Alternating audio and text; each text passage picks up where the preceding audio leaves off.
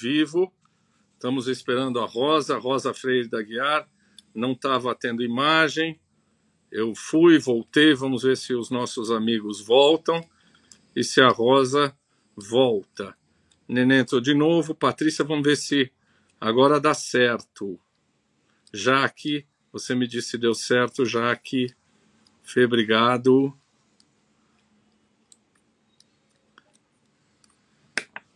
Ah, a mim vocês estão vendo?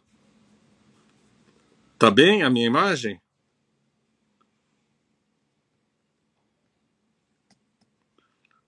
Sim, obrigado. Uh, tá bem a minha imagem? A resposta é do jeito que você é, né? Não dá para fazer muito milagre. Agora estamos esperando a Rosa. O que será que acontece? Vanessa, Helena de novo, oi. Sérgio, segura as pontas aí, dá uma força. Hum.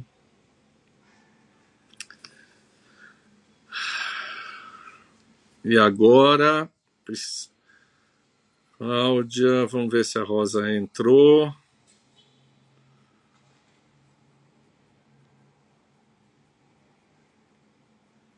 Ixi.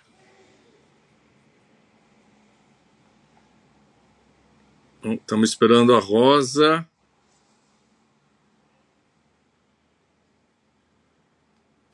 Márcia, não faz i, não, vai dar certo. É, o Sérgio é o capitão do ar. Hã?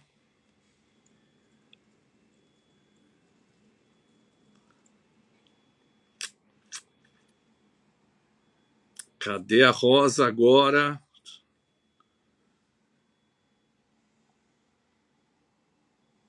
Ela já está aí? Ah, é? Já está aí? Vamos ver.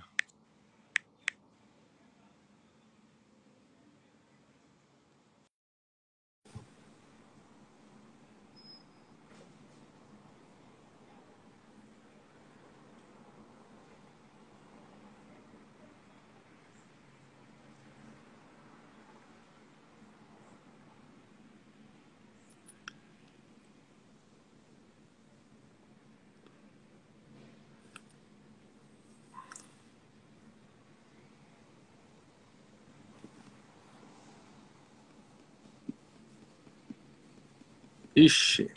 Ah, Rosa.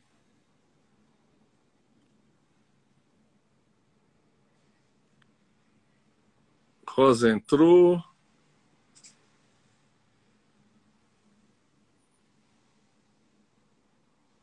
Aguardando. Vamos fazer de novo.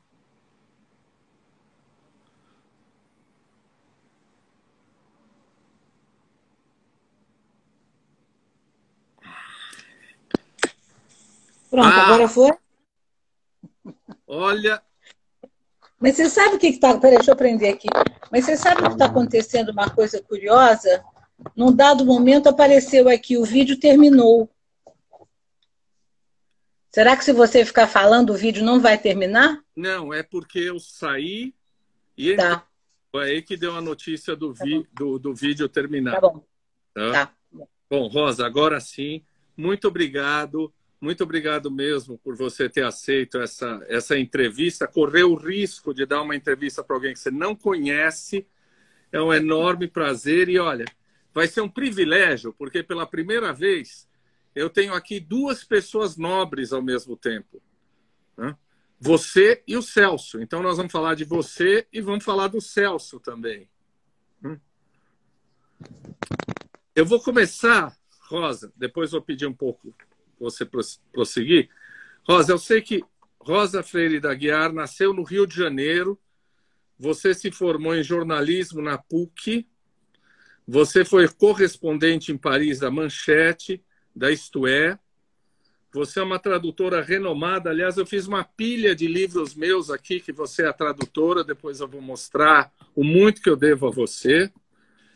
Você traduz do francês, do espanhol, do italiano, e você agora está trazendo para a gente esse livro maravilhoso, que é Os Diários Intermitentes, aqui no meu Kindle. Eu também tenho o Essencial, né, do Celso Furtado. Então, queria perguntar para você, inicialmente, conta um pouquinho a tua trajetória pessoal, até você chegar a essa tradutora consagrada que você é. Bem, eu, na verdade, eu sou de origem jornalista, né? Eu fiz muito jornalismo. Aliás, no Brasil eu não fiz muito. Eu, com três ou quatro anos de jornal no Rio de Janeiro, eu vim para a França. E eu trabalhava na Manchete, e a Manchete tinha aqui um escritório grande, isso em meados dos anos 70, e a pessoa que estava aqui foi para outro lugar, e eu então vim para o lugar dela para ser correspondente da, do grupo todo, né? do grupo da Block. A Block tinha umas dez revistas por aí, a Manchete era o carro-chefe. E aí fiquei aqui, trabalhei muito, trabalhei uns três ou quatro anos na Manchete, e depois, um belo dia, fazia tudo, né? Fazia muita cultura, fazia muita é, matéria de sociedade, é, muita gastronomia. Eu fiz uma série, espertamente, eu cheguei aqui, eu resolvi fazer uma série chamada Os 10 Melhores Restaurantes de Paris. Sim. E eu comi todos os 10 melhores restaurantes de Paris, né? É, porque eles eram muito simpáticos, os donos dos restaurantes. Eu, eu peguei vários estrelados, o Tour d'Argent, o Maximes, enfim, vários restaurantes assim. E a gente ia fazer a matéria, eu ia com fotógrafo, né, sempre com fotógrafo. A gente fazia a matéria, fotografava as receitas, e depois eles convidavam a gente para almoçar, de modo geral era isso. Então essa série foi muito, é, foi muito boa. Eu fiz muita entrevista também, mas aí já para Isto É também, muita entrevista com escritor. É, outro dia, até por acaso, eu mergulhei numa pasta minha aqui em casa, que tinha um monte de entrevista, enfim. Bom, mas enfim, eu fui fazendo jornalismo, depois eu saí da manchete, entre, o Isto É estava começando, o Isto É lá atrás, o Domino Carta, né? E eu fiquei muitos anos no Isto É, até que nós fomos para Brasília e Celso foi ser ministro da Cultura. Aí complicou. Aí complicou. É, eu, a, a, mulher do ministro, jornalista em Brasília, eu voltei para o Brasil depois de muitos anos. Aí complicou. Eu ainda tive uns convites para trabalhar em, em imprensa na, na, em Brasília, mas era muito difícil. Quer dizer, havia um problema ético ali, quer dizer, eu, necessário, nós, nós não éramos muito enfronhados no governo, longe disso, Celso também não. Mas por menos que você seja influenciado, você acaba um dia no jantar, fica sabendo de alguma coisa e tal. Aí é o dilema, quer dizer, ou você conta e aí você rompe, digamos, uma relação mais, mais, digamos, mais institucional, que era do marido do ministro, ou você não conta e você faz mau jornalismo, né? Então era complicado. Aí eu larguei jornal e comecei uh, a sugerir umas traduções para Paz e Terra, eu morando em Brasília ainda. E aí Aí fui embora no, no, no caminho do, do, mercado editorial, né, do mundo editorial, onde eu estou até hoje. É mais ou menos isso, enfim. Uh, vamos fazer o momento caras. Como é que você conheceu essa, esse primeiro encantamento aí?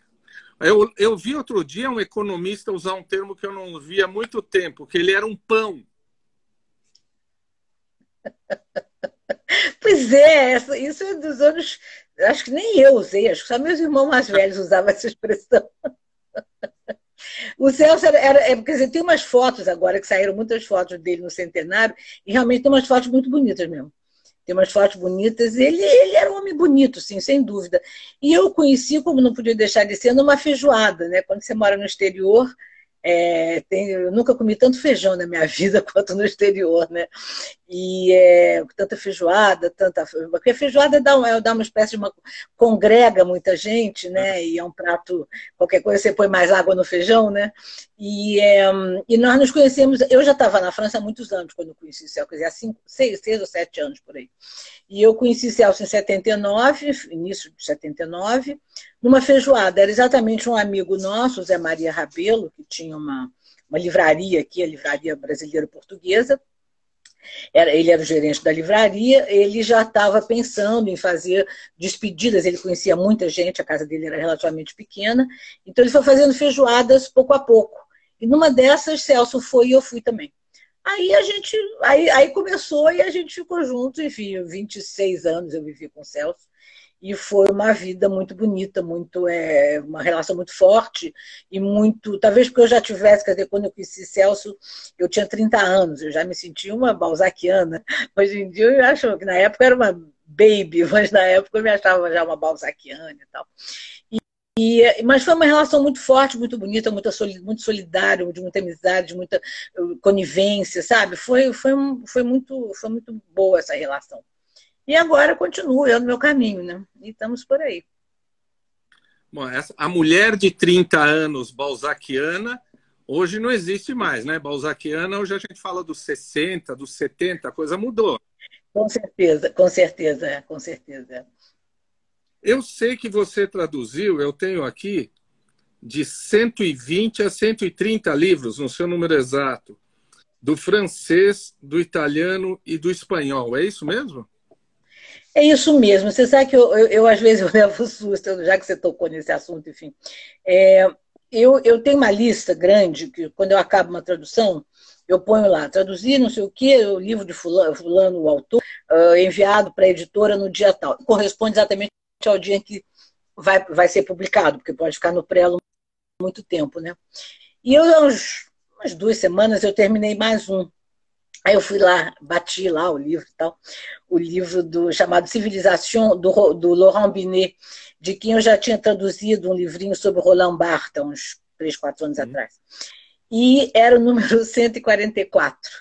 Quer dizer, um, na, mas na verdade ali não eram só os livros que eu traduzi, quer dizer, havia também os que eu fiz sobre o Celso, né, que também estavam, estavam lá. Eu traduzi muito mesmo, eu traduzi muito, eu trabalho muito, eu editei muito também, então é, uma, é um ritmo de trabalho é, grande. Agora, o que eu gosto, eu adoro, viu? Eu adoro esse trabalho, me sinto muito feliz fazendo, fazendo livro e, é, e traduzindo e editando, e, enfim, bolando, que eu bolei alguns livros, né, vida fora. E é, é um trabalho que me dá muita satisfação, muito prazer. Você falou do Roland Barthes, você entrevistou o Roland Barthes, né? Você entrevistou Jorge Simenon, Roland Barthes, Salvador então, Dali, é. não é? Você tem uma carreira jornalista também muito legal, né? Do meio cultural. Então, você sabe que eu vi outro dia, exatamente, é, é eu, eu, descobri aqui em casa umas, umas caixas, aqui eu estou em Paris, né? É, umas caixas que, que eu achei dentro, um material que eu tinha mais ou menos nos anos 90, uns 20 e tantos anos, eu tinha mais ou menos pensado em arrumar, e nunca foi muito adiante e tal. E as entrevistas que eu fiz, eu, eu sempre tive muita curiosidade de, de entrevistar escritor, romancista, ficcionista mais, né? E é, é, é, é, querer saber que a gente quer saber como é que nascem os personagens. Isso é uma coisa que me fascina. Até hoje, qualquer pessoa que escreva ficção, eu, eu quero saber como é que nascem os personagens. Tem uma frase que eu não tenho a menor vocação para ficção, zero. Então, eu não consigo entender quando os romancistas dizem, de modo geral, eles dizem: não, não, o, o, o personagem ganha vida e faz a própria vida dele. Eu não, para mim é difícil de entender isso. Mas, enfim, eu sempre quis fazer muita muita entrevista com o escritor. E aí eu descobri nessa caixa, vamos ver o que eu faço com esse material agora, umas entrevistas que eu nem lembrava, com Romain Gary, por exemplo, eu fiz uma entrevista linda com ele, é, com Jorge Semprún, com Simenon, com Ionesco. Ionesco eu lembro que eu, eu insisti, o Ionesco foi difícil, porque a primeira vez que eu tentei entrevistá-lo, eu telefonei para ele, ele pediu para dar resposta, um pouco mal-humorado, assim, pediu para dar resposta uns dez dias depois, e nesse meio tempo, isso foi em março de 74, por aí. Nesse meio tempo, houve 10 anos do golpe militar, é, de 31 de março de 64. Em março de 74, houve aqui na França uma grande, uma grande manifestação para falar do Brasil em torno dos 10 anos do golpe militar. E ele houve uma manifestação grande no Palais de la Mutualité, aqui perto de casa, com todo mundo. Estava Sartre, Aragon, Simone de Beauvoir, enfim, toda, todo o pessoal que era muito mais politizado naquele momento. Eu fui, não fiz matéria, porque a Manchete jamais publicaria uma matéria dessas, mas de qualquer maneira eu estive lá. O Ionesco deve ter sabido disso. Aí, quando eu fui, telefonei para confirmar, ele disse que não ia dar entrevista para país que tinha ditadura. E eu engoli a viola no saco, pus a viola no saco, engoli em seco e não toquei mais no assunto. Anos depois, lá para 82, já depois da anistia, ele ia ao Brasil. E eu aí telefonei para ele dizendo, olha, o senhor disse que naquela época não me dava entrevista e tal, mas agora então o senhor tem que me dar, né? E ele deu, foi muito simpático, deu e tal. Aí eu fui à casa dele, ali em Montparnasse, era pertinho da Cupole, ali quase ao lado da Cupole, e ele realmente aí me deu uma, uma ótima entrevista. Enfim, tem muita entrevista de escritor, o Simenon também foi uma delícia, eu passei o dia inteiro com ele em, em, em Lausanne, fui para lá de manhã cedo, e é uma pessoa maravilhosa. Eu fiquei com ele até, até começar a escurecer, peguei um trem às 8 horas da noite, por aí. Então tem muita entrevista de escritor, que eu sempre fiz muito. Tem do Cortázar, tem do. Enfim, tem, tem de muita gente que eu entrevistei. Eu vi umas outro dia e, e, gostei muito do que eu vi, quer dizer, eu nem, nem lembrava mais, né? Coisa que você faz há muito tempo.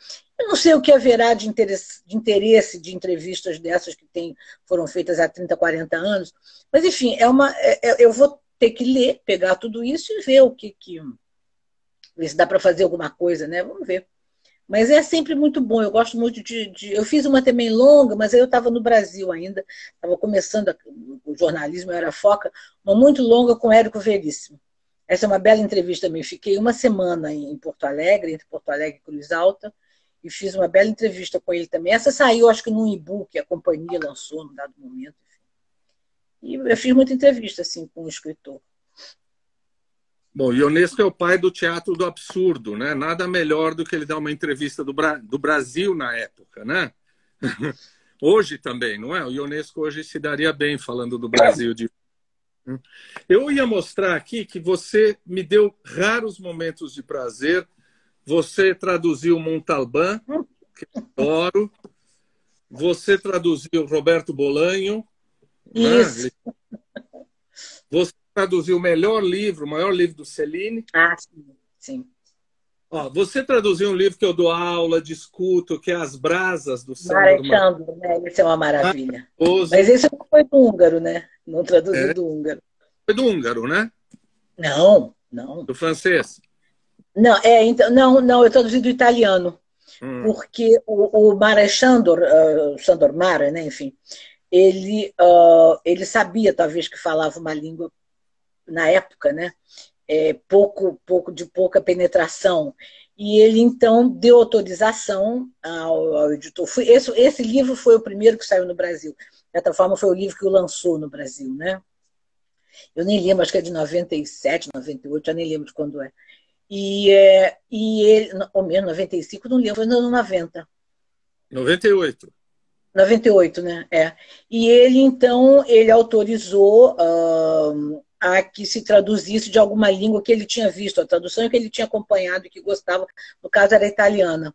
Então eu traduzi do italiano. Isso foi só para o primeiro, todos os outros depois, a Companhia das Letras, evidentemente, já teve tradutores húngaros, e hoje em dia tem muitos né, que traduzem do húngaro, mas naquele momento ainda não tinha muito. Quer dizer, eu não gosto de fazer esse tipo que a gente chama de tradução indireta, isso é sempre muito ruim.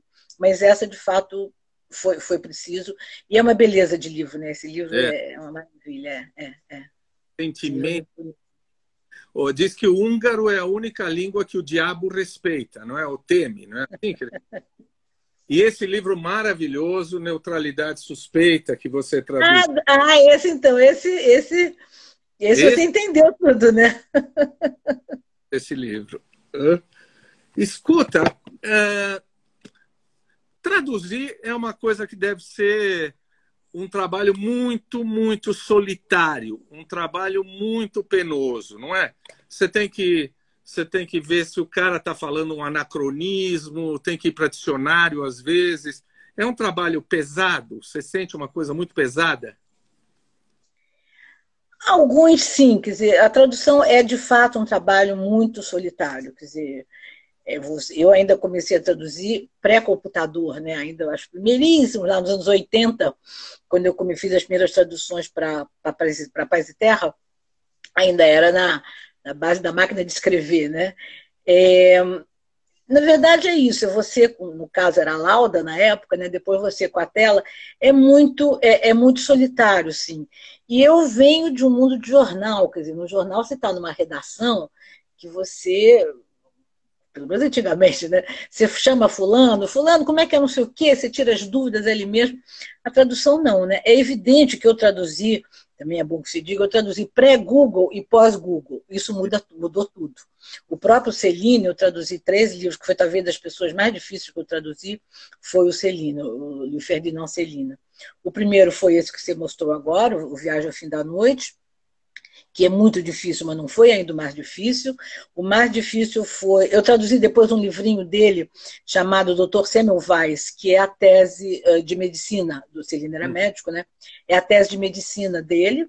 E uh, ele depois fez um livrinho pequenininho. O Dr. Samuel Weiss é outro húngaro, era o que seria hoje um infectologista, digamos Sim. assim, que foi mais ou menos na época que ele viveu, 1830 30, 40 por aí, não era ainda hábito de os médicos lavarem as mãos entre uma, um procedimento e outro. Uhum. E era a história basicamente é essa, o doutor Simão Weiss trabalha, é uma história fantástica, viu? Trabalha num hospital em Budapeste e tem uns mandarins, digamos, os medalhões da medicina lá, e que vão dissecar cadáveres e depois vão fazer parto. Então, evidentemente, sem lavar a mão. Lavar a mão era uma coisa que figurão não precisava lavar a mão, medalhão não lava a mão, né? E, e, e, começou a morrer gente de parto, as moças começaram a morrer de parto, evidentemente era infecção que ele trazia da dissecação de, de, de cadáver para a sala da, da, das, das, parturientes. Né? E o Semmelweis é a pessoa que diz precisa lavar a mão, sim. Tá ele foi muito perseguido por causa disso. Foi, foi inclusive julgado na, na, Academia de Ciência de Medicina de Paris e foi mal visto, acabou, enfim, morreu no asilo, meio enlouquecido, enfim. Mas esse também não é o livro mais difícil do Celine, foi o terceiro, chamado em francês D'un Château l'autre, que eu dei o nome de De Castelo em Castelo. Este é, uh, é uma loucura, é uma loucura. Esse é o livro que o Celine escreve quando ele está raivoso. O Celine tem uma espécie de um estilo ele quase baba, né? Uma coisa que ele espuma de ódio de tudo. E ele voltou do exílio, ele foi um grande enfim, é, é entusiasta do nazismo, é, antissemita, medularmente antissemita, e uh, ele, no final da guerra aqui na França, ele tem que fugir, ele ficou muitos anos exilado, fugido na Dinamarca. Quando ele volta para a França nos 60, 61 por aí, ele volta e fica quieto no canto dele e tal, mas ele escreve esse livro. Aliás, é um pouquinho antes, 57, acho que de um Castelo em Castelo é 57. E aí, aí é uma loucura, aí vale tudo. Aí é, é neologismo, é, é, são, são, são as interjeições, é, é, são as frases que não têm sujeito, a outra não tem predicado, a outra não tem verbo, são as, as onomatopeias, aí, aí é uma loucura. E ele tá aquela linguagem raivosa, uma pontuação completamente excepcional, que só ele usa essa pontuação. E o Céline foi uma grande novidade na literatura francesa né, do século XX. É, ele rompeu, quer dizer, eu, você, vagamente, você ter ideia, quer dizer, o Proust morre em 1922, com aquela linguagem vai, que volta, que floreia, que, né? e de repente, dez anos depois, vem o Celine com essa linguagem oral falada, seca, cheia de palavrão, de coisa, é, entendeu? É outra coisa. Foi muito difícil. O Celine acho que foi talvez o livro mais, mais difícil, esse especialmente, mas o Celine é muito difícil, não é fácil. Agora, é, uma, é um desafio, né? É um desafio e eu acho que esse trabalho, digamos, é, é solitário, no fundo, você faz uma espécie de um pacto com o autor, né? Você olha para o autor, você não olha, mas você imagina na sua cabeça e diz: olha, é, vamos fazer, vamos chegar a uma conclusão, vamos assinar um contrato. Eu farei o possível para respeitar, digamos, o seu trabalho, e você me ajudará no que você puder. Quer dizer, tem uma espécie de uma troca. Você entra numa espécie de uma sintonia uh, uh, com, com o autor que cria uma, uma. Você começa a sonhar. Eu sonhava, eu sonhei com todos os meus traduzidos, todos. É, é, regularmente, agora não mais, quer dizer, em cada momento que eu traduzo, mas é, é muito presente, fica assim um, um, um leitor, um, uma, um autor muito presente na sua vida, né? ele vai tomando conta. Enfim, é difícil, às vezes é difícil. Ô, Rosa, mas é um trabalho muito É do tutore traditore. Eu não sei, eu acho que, eh, na verdade, eu não sei se a gente trai. Quer dizer, é evidente que cada. O próprio fato de eu escolher um adjetivo e não outro já é. Quer dizer, é, é impossível você descolar a subjetividade de um trabalho de tradução. Porque é, é, é você que está. Quer dizer, é claro que eu não vou dizer que o, que o, livro que você comprou do Celine é da Rosa, não, não é, é do Celine. Mas, na verdade, eu tenho um dado momento que eu posso pôr um adjetivo ou outro, mais ou menos parecidos. Eu não sei se eu estou traindo o autor, se eu escolher mais. Aí depende das idiosincrasias do próprio tradutor, depende de uma série de coisas também, né? Do passado, da, da vida de cada tradutor. Eu acho que não, não, não trai, não. Agora, eu estou falando tudo isso é prosa poesia, eu nunca traduzi poesia, hum. não sei se eu seria capaz de traduzir poesia, acho que é outro. É, é, é, outra, é outra coisa a tradução de poesia. Talvez aí haja mais a, a traição, digamos, né, do, do tradutor. Mas eu acho que na prosa não, dá para você ficar relativamente colado, é, desde que você faça um esforço de conseguir as palavras e tal, dá para você ficar mais ou menos colado, sem trair muito, né? É. O nosso amigo aqui que escapou o nome, desculpa, ele perguntou assim: quando o autor é vivo, é mais fácil? Dá para ter um diálogo com o autor? Eu tive com alguns. Uh, eu tive, por exemplo, com o Padura. O Leonardo é. Padura, que faz muito sucesso no Brasil, é, a companhia uh, lançou lá atrás, nos anos 90, o Padura, digamos, é, de livros policiais, eh, que ele criou o personagem, que era um, detetive, o delegado, enfim, um comissário, desculpe, Mário Conde, e uhum. a companhia lançou quatro livros do Mário Conde, eu traduzi três desses quatro. E, e aí tinha os cubanismos, né? Que aí não é só você saber o, que eu sabia mais de espanhol, eu, eu, comecei mais a estudar espanhol a fundo quando eu morava na Europa e cobria Espanha, portanto era, uma, era um espanhol, digamos, mais castiço, no sentido de mais, é, mais da Espanha propriamente.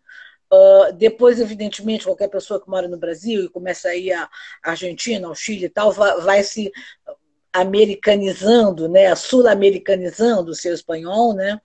Mas o cubano, o cubano, digamos, já era outra coisa. Então tinha muita gíria. Era um livro, eram livros policiais, evidentemente com muita gíria.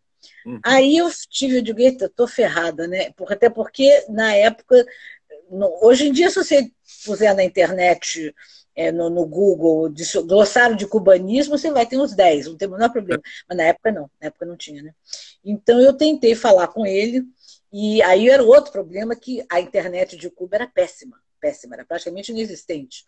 Eu mandei uns e-mails, enfim, foi muito difícil conseguir um e-mail, o que era e-mail, o que não era. Bom, enfim. Ele foi de uma, de modo geral, todos são de uma simpatia, entendeu? Fantásticos. Quer dizer, eu, com ele eu tive muito contato para a tradução do livro. E depois eu fiquei, já fui fazendo uma espécie de um glossário de gírias de, de, de Cuba, né? E é, depois nunca mais usei, porque também só traduzi o Padura cubano. Mas é difícil, sim. E teve um outro também que eu tive muito contato, me ajudou muito, foi o Patrick Chamoiseau, que é da Martinica. Então era o francês creola, digamos, né? o francês da Martinica, e esse também é, é muito criativo, o francês da Martinica, e, e, é uma mistura um pouco. A gente não teve, a gente não teve um creole brasileiro, né? Isso não existe né, entre nós. Mas é, em francês existe, é muito criativo, é muito bonito. Por sorte, o autor, o Patrick Chamoiseau, veio à França, e isso foi uma, uma conversa ótima. Eu encontrei com ele na editora, e algumas coisas que eu não conseguia entender, ele não conseguia também explicar, ele desenhava. Então tinha uma fruta que eu disse, ah, mas isso é fruta de conde? Ele falou assim, não, isso não é fruta de conde. Aí começa a explicar. Enfim, porque o livro se passa numa favela, né? O livro se chama Texaco, Texaco, é uma favela que se chama Texaco, porque era ao lado do, da, de um posto de gasolina grande do Texaco. Mas, enfim, é claro que podendo ter contato com o autor é muito bom, é muito bom. Agora, é, é raro, né? Tanto mais que eu fui me encaminhando um pouco nos últimos dez anos para retraduções, evidentemente, de clássicos. Então aí não, não tem é... jeito, né? Eu gostaria de encontrar o Balzac, adoraria ter uma conversa com o Balzac. Mas... É. Delícia, né? Eu, eu não achei estar aqui, porque eu adorei o quer falar. Você ganhou o Jabuti pela tradução da elegância do ouriço, né? Que eu tinha ele aqui, estava tentando achar. Antes da gente entrar no Celso, eu queria te perguntar duas últimas perguntas. O primeiro livro que você traduziu foi do Conde de Gobineau. Né? E o Conde Gobineau é o cara do racismo científico, né? que deu origem a todas as, as ideologias de superioridade e tal, o nazismo. Você acabou de falar de Celine. Celine era um aliado da República de Vichy, né? um, um, um antissemita. Quando você traduz um livro de um cara que você, a história dele, você fala, hum, com esse cara não me daria bem. Você navega, navega bem na tradução desse, desse texto? Olha, tá, deixa eu te dizer, é, o Celina é, é uma experiência, é quase que, como é que eu posso dizer, é, é, é dura, certas horas no viagem, mas sobretudo no, do castelo em castelo. Eu vi, eu traduzi esses livros, depois não tomei muito conhecimento, nos anos 2000, o Boris Schneiderman, o grande, grande tradutor, meio pai de nós todos, figura russo, né? fantástica, ele escreveu, eu não, eu não sabia, eu só fui ver na hora que, ele, que eu soube pela mulher dele. É, ele escreveu um, um, artigo que depois ele colocou num livro dele sobre traduções, que saiu pela Perspectiva. Ele escreveu um artigo sobre as minhas traduções e dizendo que eu tinha feito o impossível, que eu tinha que o, o Celine não é possível traduzir. Mas não, ele, ele, não se refere à linguagem do Celine. Ele se refere ao, ao, ao antissemitismo visceral do Celine. Uhum. Não, não, é possível traduzir isto. É, partindo do Boris, evidentemente, tem o lado dele, o judeu, tem o lado dele é, é muito, muito quer dizer, contemporâneo ao que houve ao, ao, nazismo. Ele foi, ele foi para a guerra, ele esteve na guerra, o, o Boris. É, então, é, é, é, muito, é muito pesado que ele é muito é muito verdade o que ele escreve e é muito é muito sensível, muito pungente o que ele escreve, o que o Boris escreve sobre isso. Agora, eu, eu não tive chance de nunca conversar com ele assim, uma, ter uma conversa com ele, nunca tive. Ele teve algumas outros gestos comigo muito, muito, muito delicados, muito gentis, inclusive por causa do Celso, porque o Celso tinha sido também é, pracinha, e, é, mas eu nunca conversei com ele. Mas eu tinha vontade de conversar um pouco com ele, quer dizer, porque no fundo tudo é traduzível, quer dizer, você não pode, eu acho que tudo pode ser traduzido, até um canalha, quer dizer, até é, mais é, é até? Sim, sim, sim. Isso, isso. Quer dizer, é, digamos, como é que eu posso te dizer? É, é, é difícil para o tradutor, quer dizer, é, mas eu acho que deve ser traduzido. Existe agora um problema, a, a, o Celine tinha, tinha, a mulher do Celine, a segunda mulher dele, a Lucette, ela morreu ano passado com 107 ou 106 anos, bom, enfim já bem, bem velhinha, velhinha, velhinha, bom, morreu. E tem os panfletos antissemitas do Celine, que aí sim, aí ele, ele, ele, ele é, é de uma violência. Esses eu não sei se não sei se merecem ser traduzidos. Não é questão de poder. Poder pode, mas deve se traduzir. E agora está se colocando um problema na Galimar, na editora Galimar, que é a editora do Celine, se vão ou não traduzir esses panfletos. Eu, particularmente, acho que deve traduzir. É, houve ano passado, quando tentou traduzir, ano retrasado, quando se tentou traduzir com a, com a, a viúva ainda viva, ela dizia que, que não, não, não é. Como é que eu posso dizer? Que não se devia publicar enquanto ela estivesse viva. Bom, ela morreu. É, vamos ou não, a Garlimar se pergunta, vamos ou não traduzir, publicar os panfletos antissemitas? São uns quatro, cinco muito, muito, muito violentos, muito, muito, muito. É, e quando se soube disso, as associações de defesa das vítimas do nazismo, tendo à frente o, o, o é, ameaçou a, a, editora de processo. Disse, se vocês publicam, a gente processa. Bom, a coisa ficou meio... A Galimar desistiu, evidentemente, dizendo que a sociedade não estava preparada e tal. Bom, enfim, agora vai se colocar esse problema eu tenho a impressão que este ano já deve estar se colocando.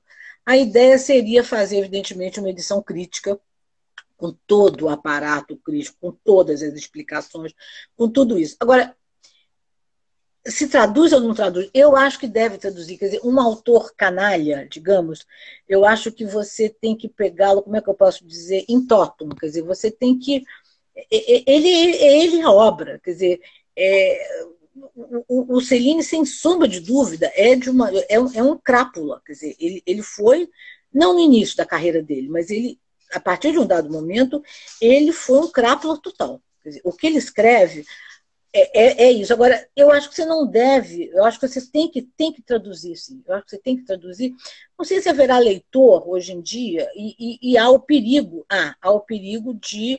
Os, os do são tão caricaturais, lidos hoje em dia, são muito cruéis esses panfletos, mas é tão cruel que chega a ser caricatural. Agora, que pode ter um louco que leia e resolva dizer isso é genial, pode ser, pode ser. É um risco que se corre, você sabe, você eu não sei bem como são os editores, mas a gente sabe, aliás, contrário, a gente sabe. Eu acho que tem que traduzir, eu acho que tem que, entendeu? Tem que ser, é, é um autor e, e, que escreveu aquilo e que escreveu coisas geniais. Então você tem, eu acho que tem que se traduzir, sim.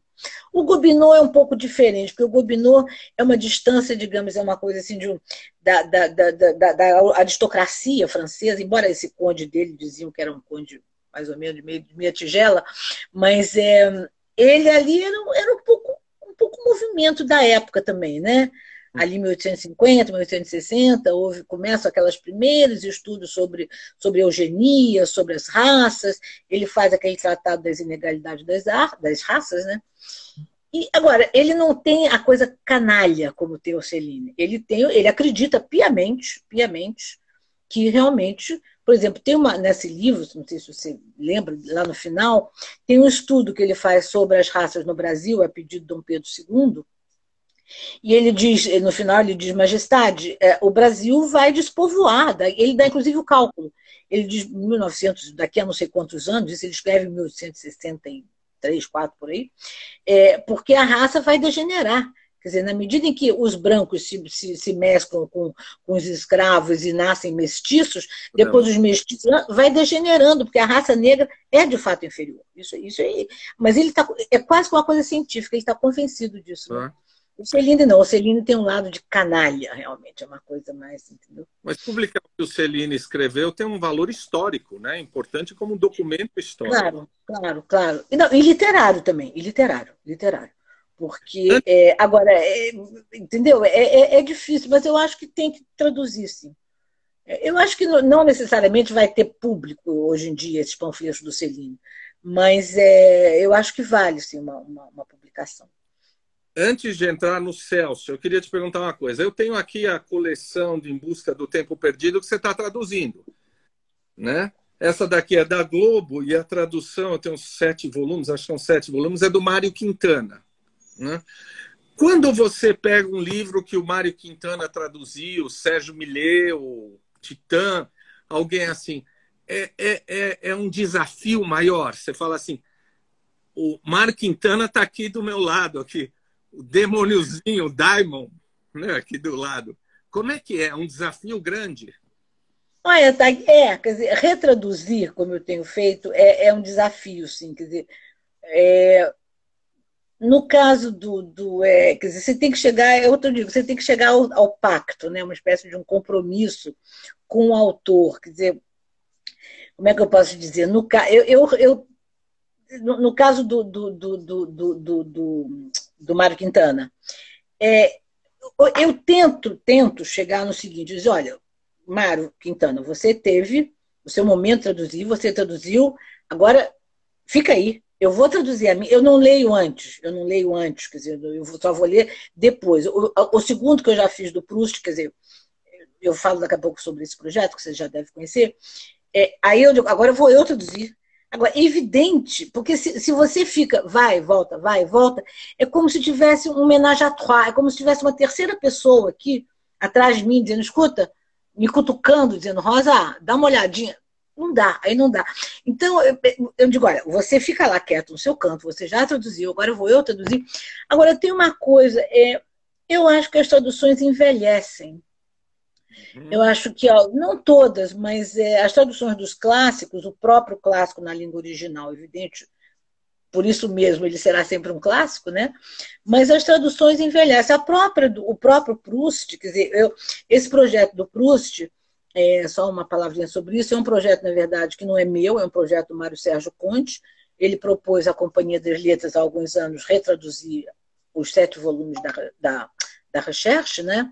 E, um, na verdade, ele já está ele tá fazendo o primeiro, o Suana, e eu então peguei o segundo, que é uh, que o Mário Quintana traduziu como as raparigas, né?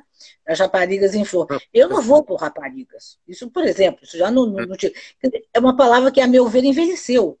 Então, e há outras palavras. Eu, eu já acabei a tradução, agora estou em fase de revisão. E uh, aí sim, aí fui lá, dei uma olhada, dei várias olhadas no Mário Quintana. E é muito bonita a tradução. É muito bonita a tradução dele ele não à toa, né, tinha um, uma, um veio, uma veia de poeta, né, é muito bonita.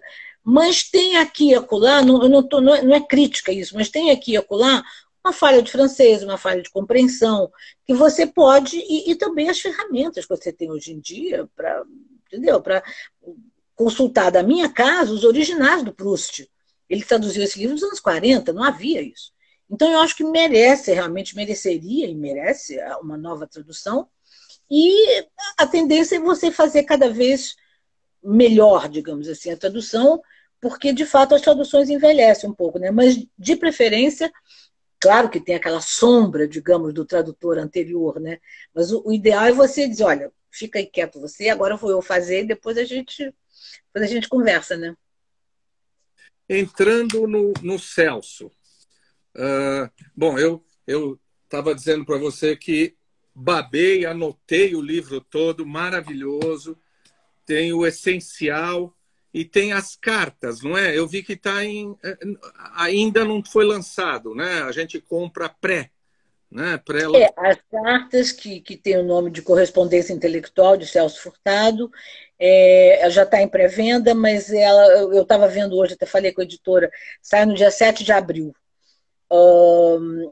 esses, esses dois volumes, quer dizer, tanto os, os, o essencial eu fiz um pouco antes, é, mas uh, tanto o, as cartas como os diários, a minha ideia foi o quê? Quer dizer, o Celso deixou uns arquivos imensos, imensos. O Celso, é, por onde andou, ele, ele teve, digamos, todos os momentos em que ele trabalhou em cargos oficiais, como superintendente do Sudene, como ministro do Planejamento, como ministro da Cultura, mas mesmo antes, na, na, nos anos de CEPAL, ele guardava, até porque tinha que guardar, porque depois você tinha que se referir àquela carta que você mandou para uma pessoa um ano atrás, você já não lembra mais o que você falou, você tinha que guardar, né?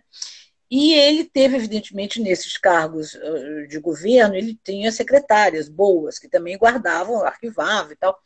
Então, na verdade, quando nós voltamos para o Brasil, eu vi que tinha muito material, ele viu também muito material de arquivo. Eu, talvez porque eu tenha começado a vida lá, lá atrás, na Manchete, no departamento de pesquisa, eu tenho uma certa alma, quer dizer, um certo interesse em, em, em ver os arquivos, né? E comecei a ver a ler daqui, ler da colar, tem, tem há muito tempo já, que eu de vez em quando dou uma olhada e tal, e vi que os diários eram uh, interessantes.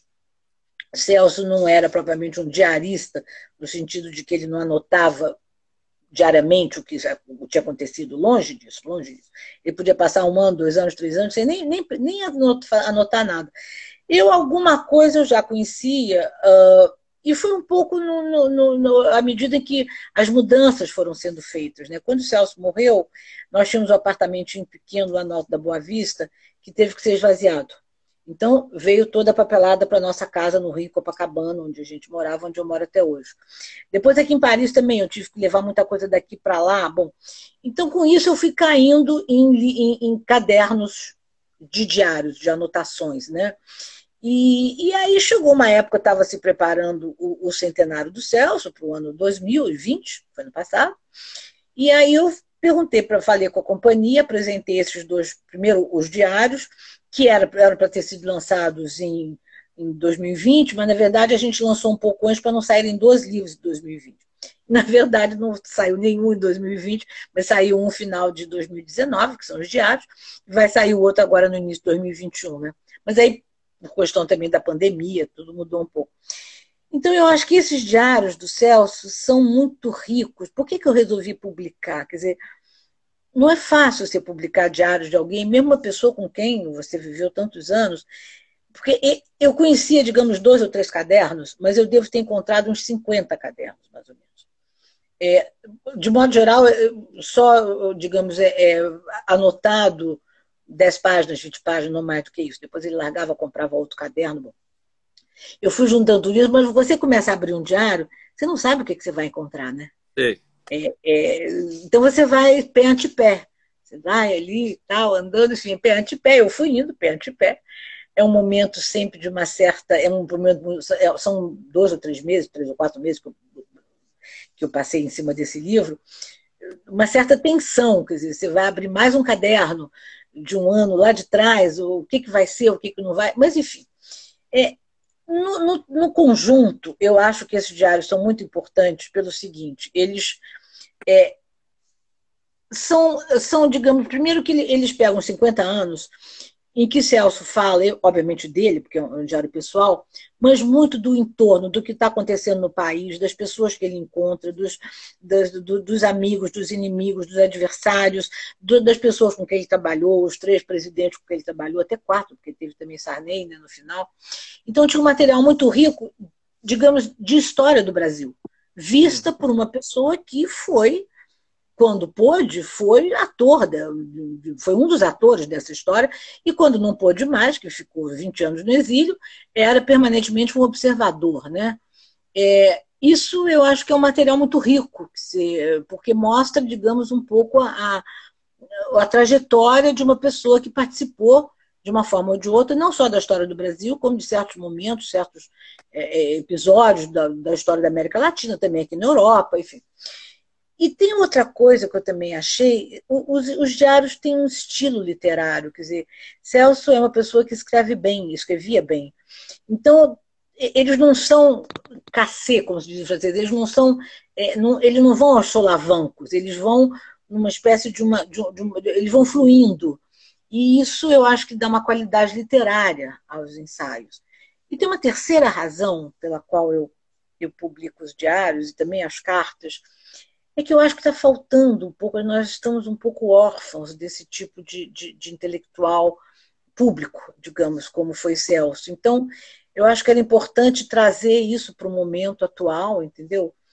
E vamos combinar que também é um momento em que a democracia não está propriamente 100%, né? não é um momento de plena vida democrática no país. Né? E, e, e é isso é uma coisa que me, me assusta muito, aí eu já vou passando para as cartas, que são as cartas vocês vão ver, você vai ver, daqui a pouco elas saem, é uh, o, o, período do exílio. Quer dizer, Celso passou 20 anos exilado, e às vezes você lê as cartas do exílio trocadas entre ele, vários intelectuais, vários políticos e tal, dá um certo medo que isso possa voltar, entendeu? E, e, é, e, é, muito, é muito triste, é muito.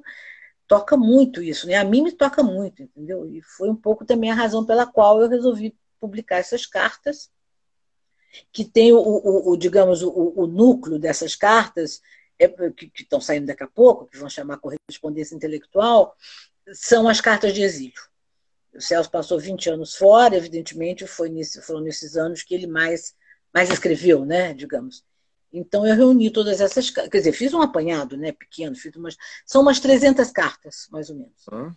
É, e vamos ver, sai em, em início de, de abril, Agora, eu acho, francamente, que é outro também, é outro momento, é, dizer, é outro livro que, primeiro, eu acho que vai ajudar muitos pesquisadores. É, tem cartas mais ou menos de umas 80 pessoas, de uns 80 interlocutores, uns 55, digamos, brasileiros, e toda aquele, aquela época toda de Celso, quer dizer, as pessoas estavam no exílio, Tiago de Mello, Miguel Arraes, Fernando Henrique, que estava, não provavelmente exilado, mas enfim, que estava no Chile na época, Florestan Fernandes, Antônio Cândido, Antônio Calado, quer dizer, não só as pessoas que estavam fora, mas as pessoas que também estavam no Brasil, ficaram lá, Antônio Calado é um deles, que dava para Celso a visão do que estava acontecendo é, nesses anos né, da, do regime militar. Eu corroboro isso que você está dizendo. Eu, eu, eu algumas, alguns dos diários extremamente elegantes e de uma erudição. Né? Ele cita Édipo em Colono, ele cita Sófocles, depois ele cita Maquiavel, Platão, Sartre. Ele cita Saias de Elvira, que é uma das coisas mais fenomenais que é do Essa de Queiroz. E eu vi que com, é.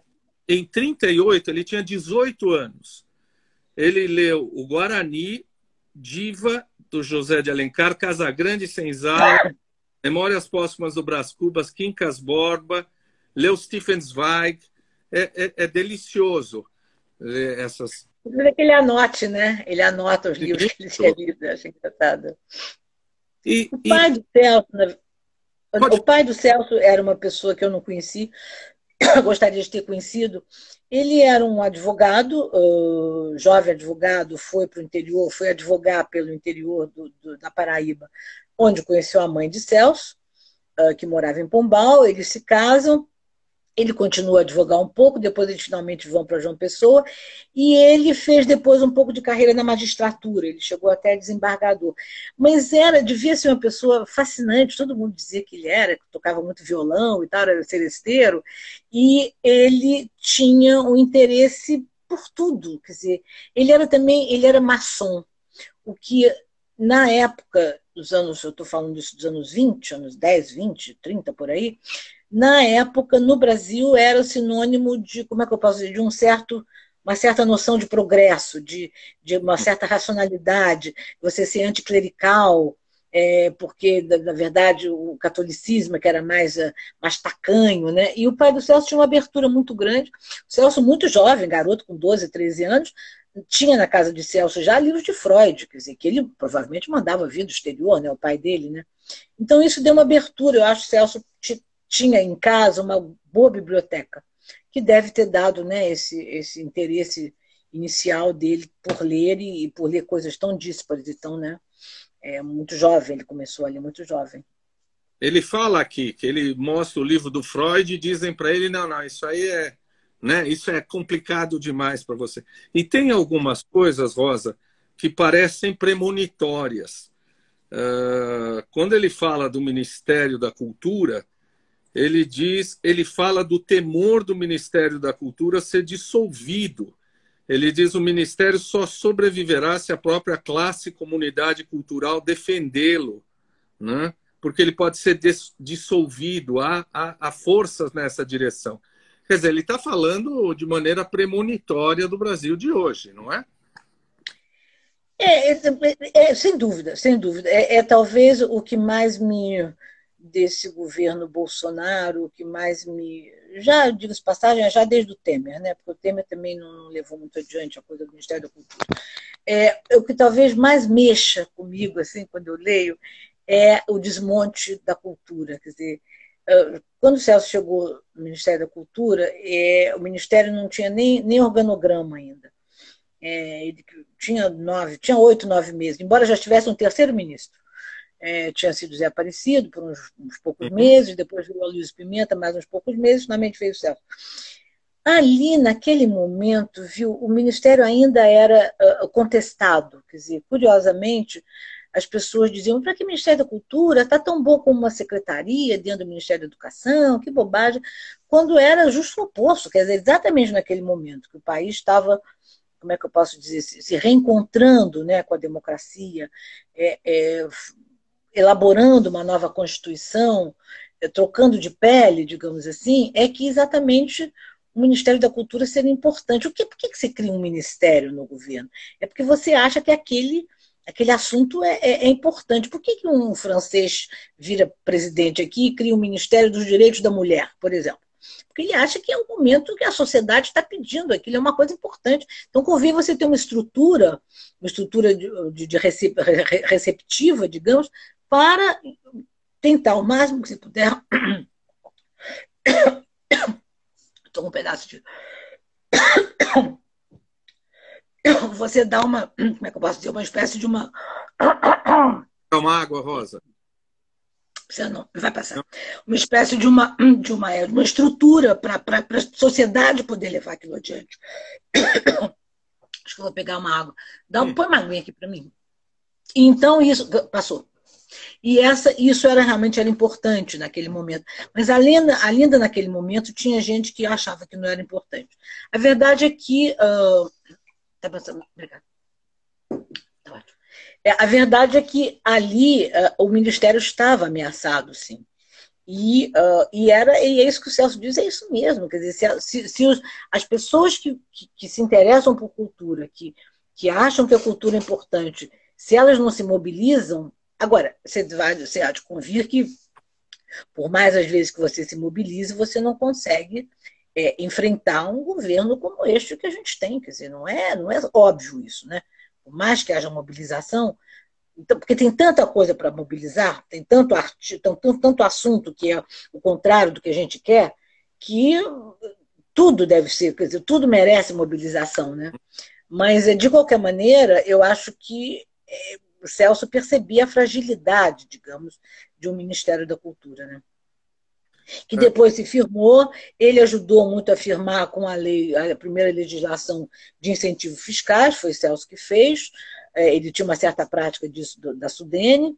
E depois o Ministério se firmou, depois veio o Collor, acaba com o Ministério, mas depois retoma, enfim. O Brasil é difícil, né? Não é muito fácil. Você constrói as coisas e depois vem alguém e destrói, né? Vem um nefasto como o atual e destrói tudo, né?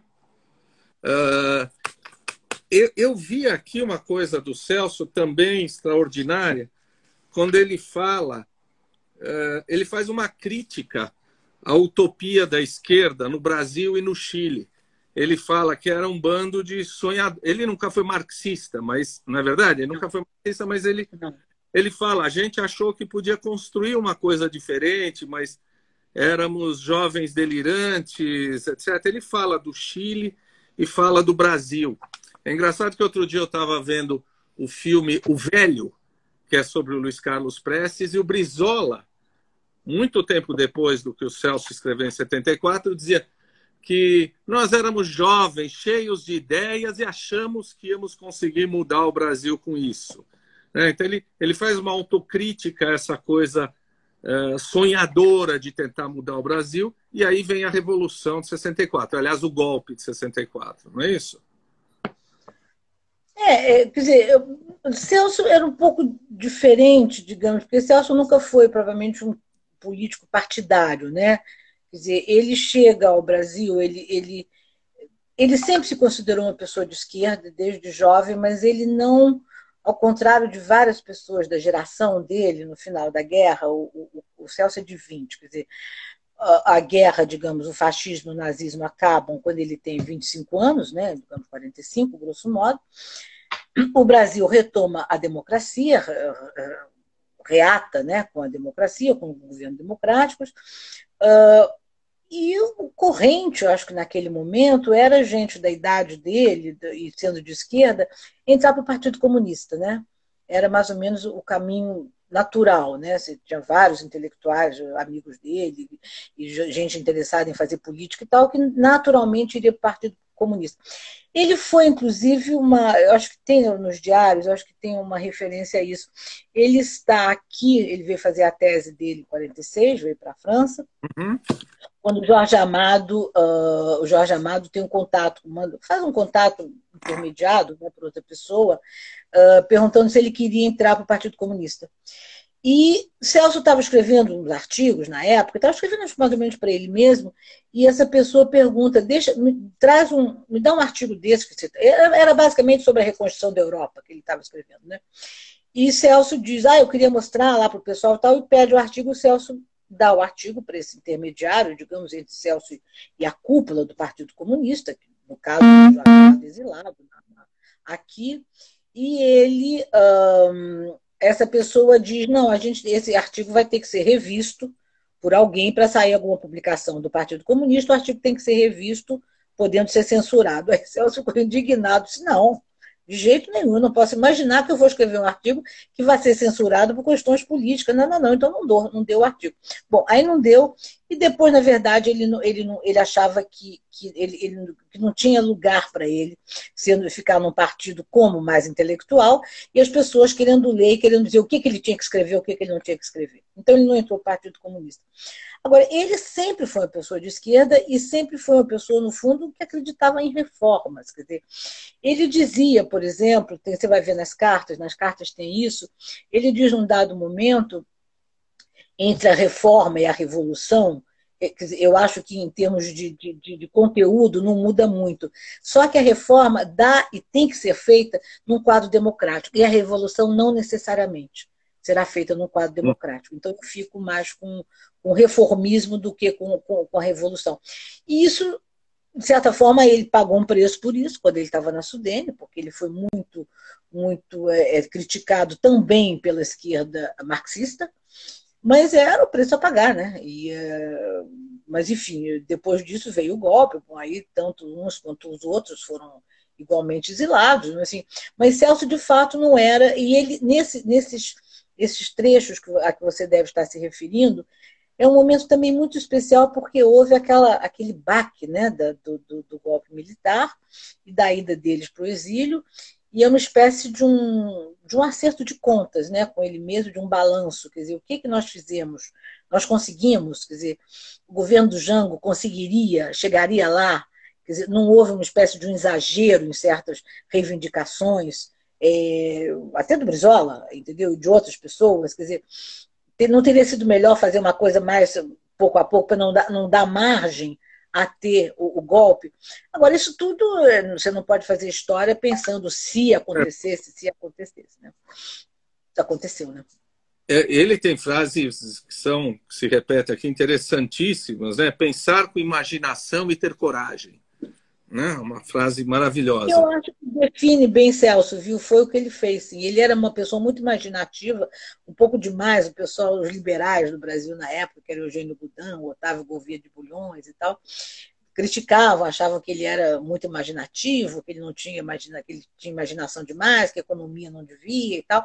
Mas ele, ele foi uma pessoa sempre muito corajosa, eh, intelectualmente muito corajoso, e, e ele de fato era assim muito imaginativo. Ele fato é, ele via o, é, o como é que eu posso, as próprias ciências sociais, tudo isso, de uma forma muito criativa e muito é, fazendo pontes, né, entre as várias ciências sociais. Ele sempre foi uma pessoa transdisciplinar, né? E é, eu acho que isso o define bem, sim. Bom, o grande, ou pelo menos o, o, o livro mais traduzido Uh, e talvez o livro de economia sobre o Brasil mais lido no mundo inteiro é a Formação Econômica do Brasil. Né? Eu estava vendo, tem 10, 11, 12 traduções. Ele escreveu 30 livros, mas esse continua sendo o livro mais lido do Celso. É, é, sendo, é o livro mais conhecido, não há dúvida. Agora eu não sei, Celso morreu em 2004, lá se vão 16 anos, indo para 17 já. Né? Agora eu já não sei mais. Mas num dado momento, eu fiz uma edição comemorativa do Formação Econômica do Brasil, em 2009, é, que, uh, que ali eu fiz um cálculo, eu peguei todo o material que eu tinha dos direitos autorais, aqui e acolá. Na verdade, o livro do Celso, naquele momento, hoje eu já não, não sei bem, naquele momento, em 2009, por aí, o livro dele que mais tinha vendido no exterior era o Economia Latino-Americana. Agora, o que foi mais traduzido é a Formação Econômica do Brasil, sem dúvida. E é, uma, Economia Latino-Americana foi um livro que ele fez mais ou menos na mesma linha da formação econômica do Brasil, ou seja, é um livro misturando a história e a economia, a história, a economia para você entender a história, a história tendo como um dos seus instrumentos a economia. Então, ele fez, digamos, a moldura da formação econômica do Brasil, depois ele passou para a América Latina. Esse livro do Celso Economia Latino-Americana era o livro dele que mais vendia. Uhum. E, mas agora eu não sei, porque aí já passaram-se mais uns alguns anos desde que ele morreu, né? Aí eu não sei bem, mas de, sem sombra de dúvida, o que foi mais traduzido foi o Formação Econômica do Brasil.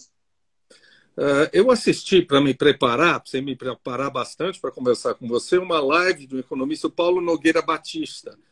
E ele dizia que o Celso foi o maior economista brasileiro. E ele dizia o seguinte: que você não acha na obra do Celso, quase não encontra matemática.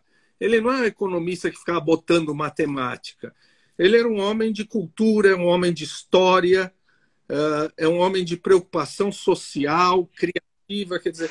E ele não, não, ele era advogado de formação, não é isso, Rosa? Isso é. A primeira, a primeira ele, ele fez direito, né? Primeiro ele fez direito e depois uh, ele já tinha se formado em direito e ele uh, começou a estudar. Eles tinham, não havia, naquele momento, não havia economia de economia como tal. Quer dizer, você estudava um pouco de economia no curso de engenharia, no curso de direito, mas era pouca economia, relativamente pouca economia. Você tinha muito aquela figura do engenheiro economista, né? Que era eles estudavam no curso de, de engenharia, né? Estudavam muito economia. E Celso foi se interessando cada vez mais por outras, pelas ciências humanas e sociais de modo geral, e foi aí que ele resolveu estudar mais a fundo economia quando ele já tinha acabado direito. Quer dizer, ele só vai estudar economia de uma forma sistemática quando ele vem fazer o doutorado na França, que aí ele fez os dois anos de doutorado, as matérias, digamos, as disciplinas do doutoramento, e depois fez a tese dele aqui. Né? Mas, de fato, ele não era um apaixonado por econometria, quer dizer, ele, ele fazia bem, ele tinha cálculo e tal, tarará, mas não era, ele via a economia muito mais como uma ciência social do que como uma ciência exata. É, ele nunca, nunca, ele dizia mesmo, eu nunca pude acreditar num problema puramente econômico. Quer dizer, qualquer problema econômico tem por trás uma dimensão política, social, cultural, enfim, ambiental, o que for. E era um pouco a visão dele, sim, era a visão do, da economia como uma, uma ciência que, que te, te, permite, digamos, englobar várias dimensões. E ele foi englobando, quer dizer, Celso foi englobando, quando ele morre, ele estava já, ele já tinha incorporado a dimensão social, ambiental, cultural, ele foi incorporando novas dimensões no conceito dele de economia, de desenvolvimento, de Brasil, de tudo isso. Uh, eu sei que eu disse que a gente ia falar uma hora, mas eu podia falar indefinidamente aqui com você. Você nos daria mais cinco minutinhos? Sim, sim, claro. Uh, eu, eu vou usar agora uma expressão do Machado de Assis, né? Que diz assim: o Celso tinha umas fumaças de escritor, porque aqui ele fala: veio uma ideia de escrever um romance sob a forma de um diário. Ele escreveu algum romance alguma vez? Pois é, tá que aí que tá. Ele deixou três esboços hum. é, nos diários, dá para ver, mas nenhum foi nenhum foi, foi, foi concretizado. Ele, é, eu acho que foram várias razões, quer dizer, um pouco de falta de tempo, um pouco de, de precisar de outros, é, de outros é, de estudo de outras coisas, de outras áreas, de outras disciplinas. Ele tentou, ele tem no diário, ele tem nesses diários, tem o primeiro que ele tenta, muito jovem, quando ele tinha seus 16, 17, até uns 23 anos por aí, ele fazia direito, ok, mas ele achava que ele ia ser escritor. É, ele não à toa, ele, o primeiro livro deles é um livro de contos, né, que são se chama Contos da Vida Expedicionária, que ele faz uns contos quando ele volta da guerra e publica quando chega no Brasil, no final da guerra. E ele, eu acho que ele. Mas tem um dado momento que ele diz também, eu não sei se são nos diários, porque agora eu já estou lendo tanta outra coisa, que ele diz, é, o, o, importante, eu acho que é na autobiografia que ele diz isso, o importante é você saber qual é o seu maior talento? Quer dizer, para uhum. que, que realmente você você vai ser encaminhado? De fato, não era, não era o meu grande talento, o dele dizendo, né? Não era o meu grande talento ser um romancista. Quer dizer, o meu grande talento, e ele sempre falava isso, é ter essa coisa da, da, das, dentro do mundo das ciências sociais, ter essa, essa visão, e ele tinha mesmo, ele tinha uma visão muito abrangente para abranger o mundo inteiro, para uma visão ampla do, do, do, dos problemas, isso ele tinha isso ele tinha. Ele não pegava um problema sequer que ele não fizesse, as, digamos, começasse já a pensar nas, nas diversas prismas desse mesmo problema, entendeu? Ele ia longe, ele ia longe. É uma cabeça privilegiada, uma cabeça, enfim, é, é, é de, de, captar o, o conjunto do, da, da situação. Às vezes até um detalhe, outro escapa, não faz mal. Tem que ver é o que está por detrás de tudo isso. Ah. E ele, acho que percebeu, mas ele tentou. Ele tentou ainda nos anos 50, 57, 58, ele vai para a Venezuela. Ele está lá, ele passou vários meses lá morando lá sozinho. Ainda tenta mais um romance, mais um romance. Mas nenhum foi, nenhum foi adiante. Uh, eu, eu, cometi um lapso, você até me corrigiu, porque eu falei do Celso e acabei colocando Paulo Freire, né? Eu acho que é para lembrar de uma geração de gente brilhante que acabou sendo exilada, né? que acabou sendo uh, uh, trazendo uma evasão de mentes né? tão brilhantes no Brasil.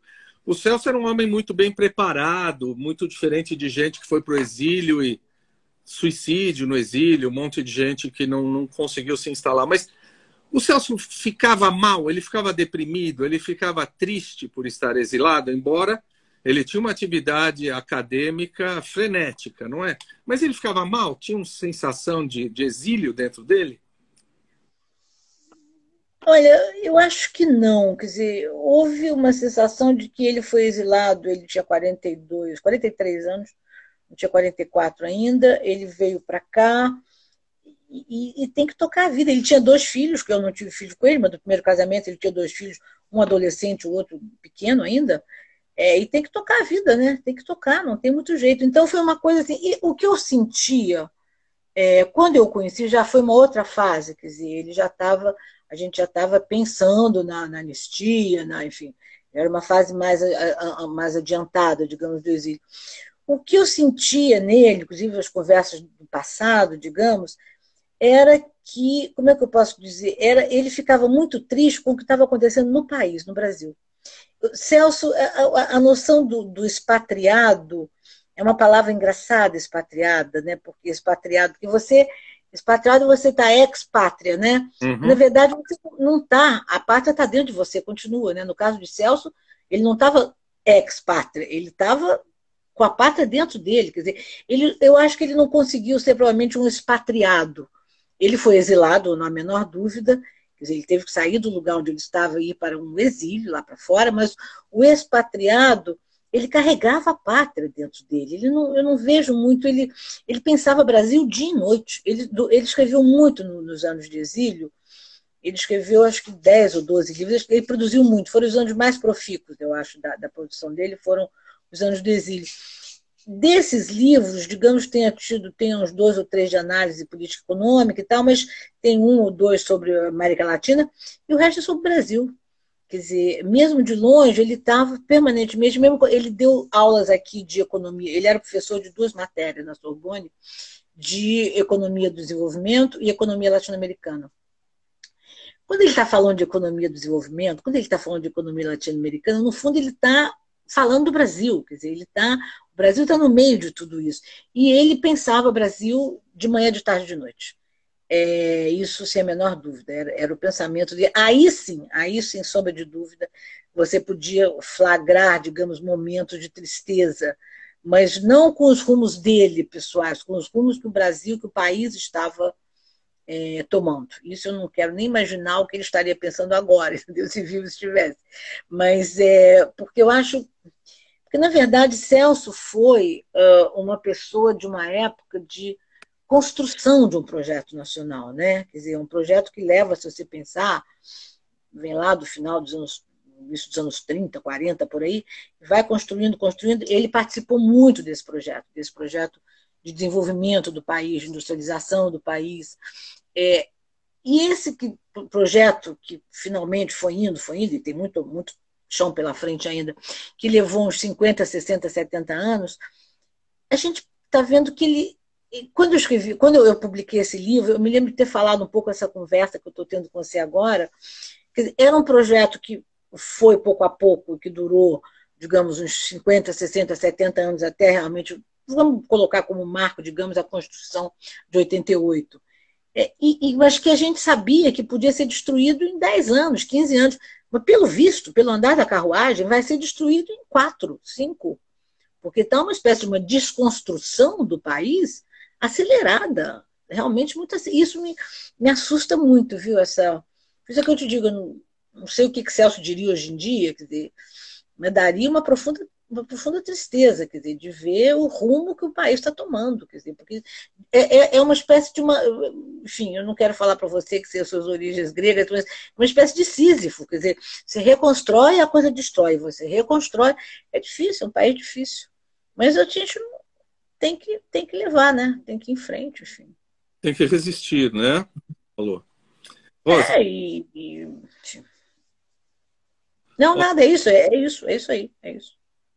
Olha, eu vou agradecer muito a você, Rosa. É, eu vou recomendar fortemente às pessoas. Eu estou deliciado essa última semana, mergulhei no essencial de Celso Furtado aqui no meu Kindle, li avidamente os diários, agora vem as correspondências, não é? Eu, eu sugiro imensamente que as pessoas se deliciem com isso, né? e me pediram, Rosa, para eu depois enumerar algumas das suas traduções que eu vou colocar aí também que as pessoas pediram. Uh, olha, muito, muito obrigado pela sua generosidade. Você viu que a gente conseguiu Obrigada falar você. de você, do Celso. Foi uma conversa maravilhosa. Muito obrigado mesmo, viu? Soli, muito olha, eu, eu que agradeço muito. Quer dizer, o ano passado, de fato, por conta do centenário do Celso, né? Houve muita fala, muita conversa e tal, mas é, é sempre eu estava quieta agora. É um prazer poder retomar essa conversa e com você tão interessado, então sabendo tanta coisa, você sabia até das, das traduções de tudo, até das, das saias de Elvira, né? Uhum. Então é, eu só, tenho, eu só tenho que te agradecer muito, enfim. Depois eu vou avisando aí para o seu pessoal, vou te avisando sobre o próximo livro, como é que vai ser, como é que não vai, enfim. E quem sabe quando eu chegar em São Paulo, um dia a gente toma um café Muito deviso, né? Fotografar. Tá bom? Bom? Obrigada. Beijo. Obrigada, tchau, tchau. Uma boa noite. Obrigada, tchau, tchau.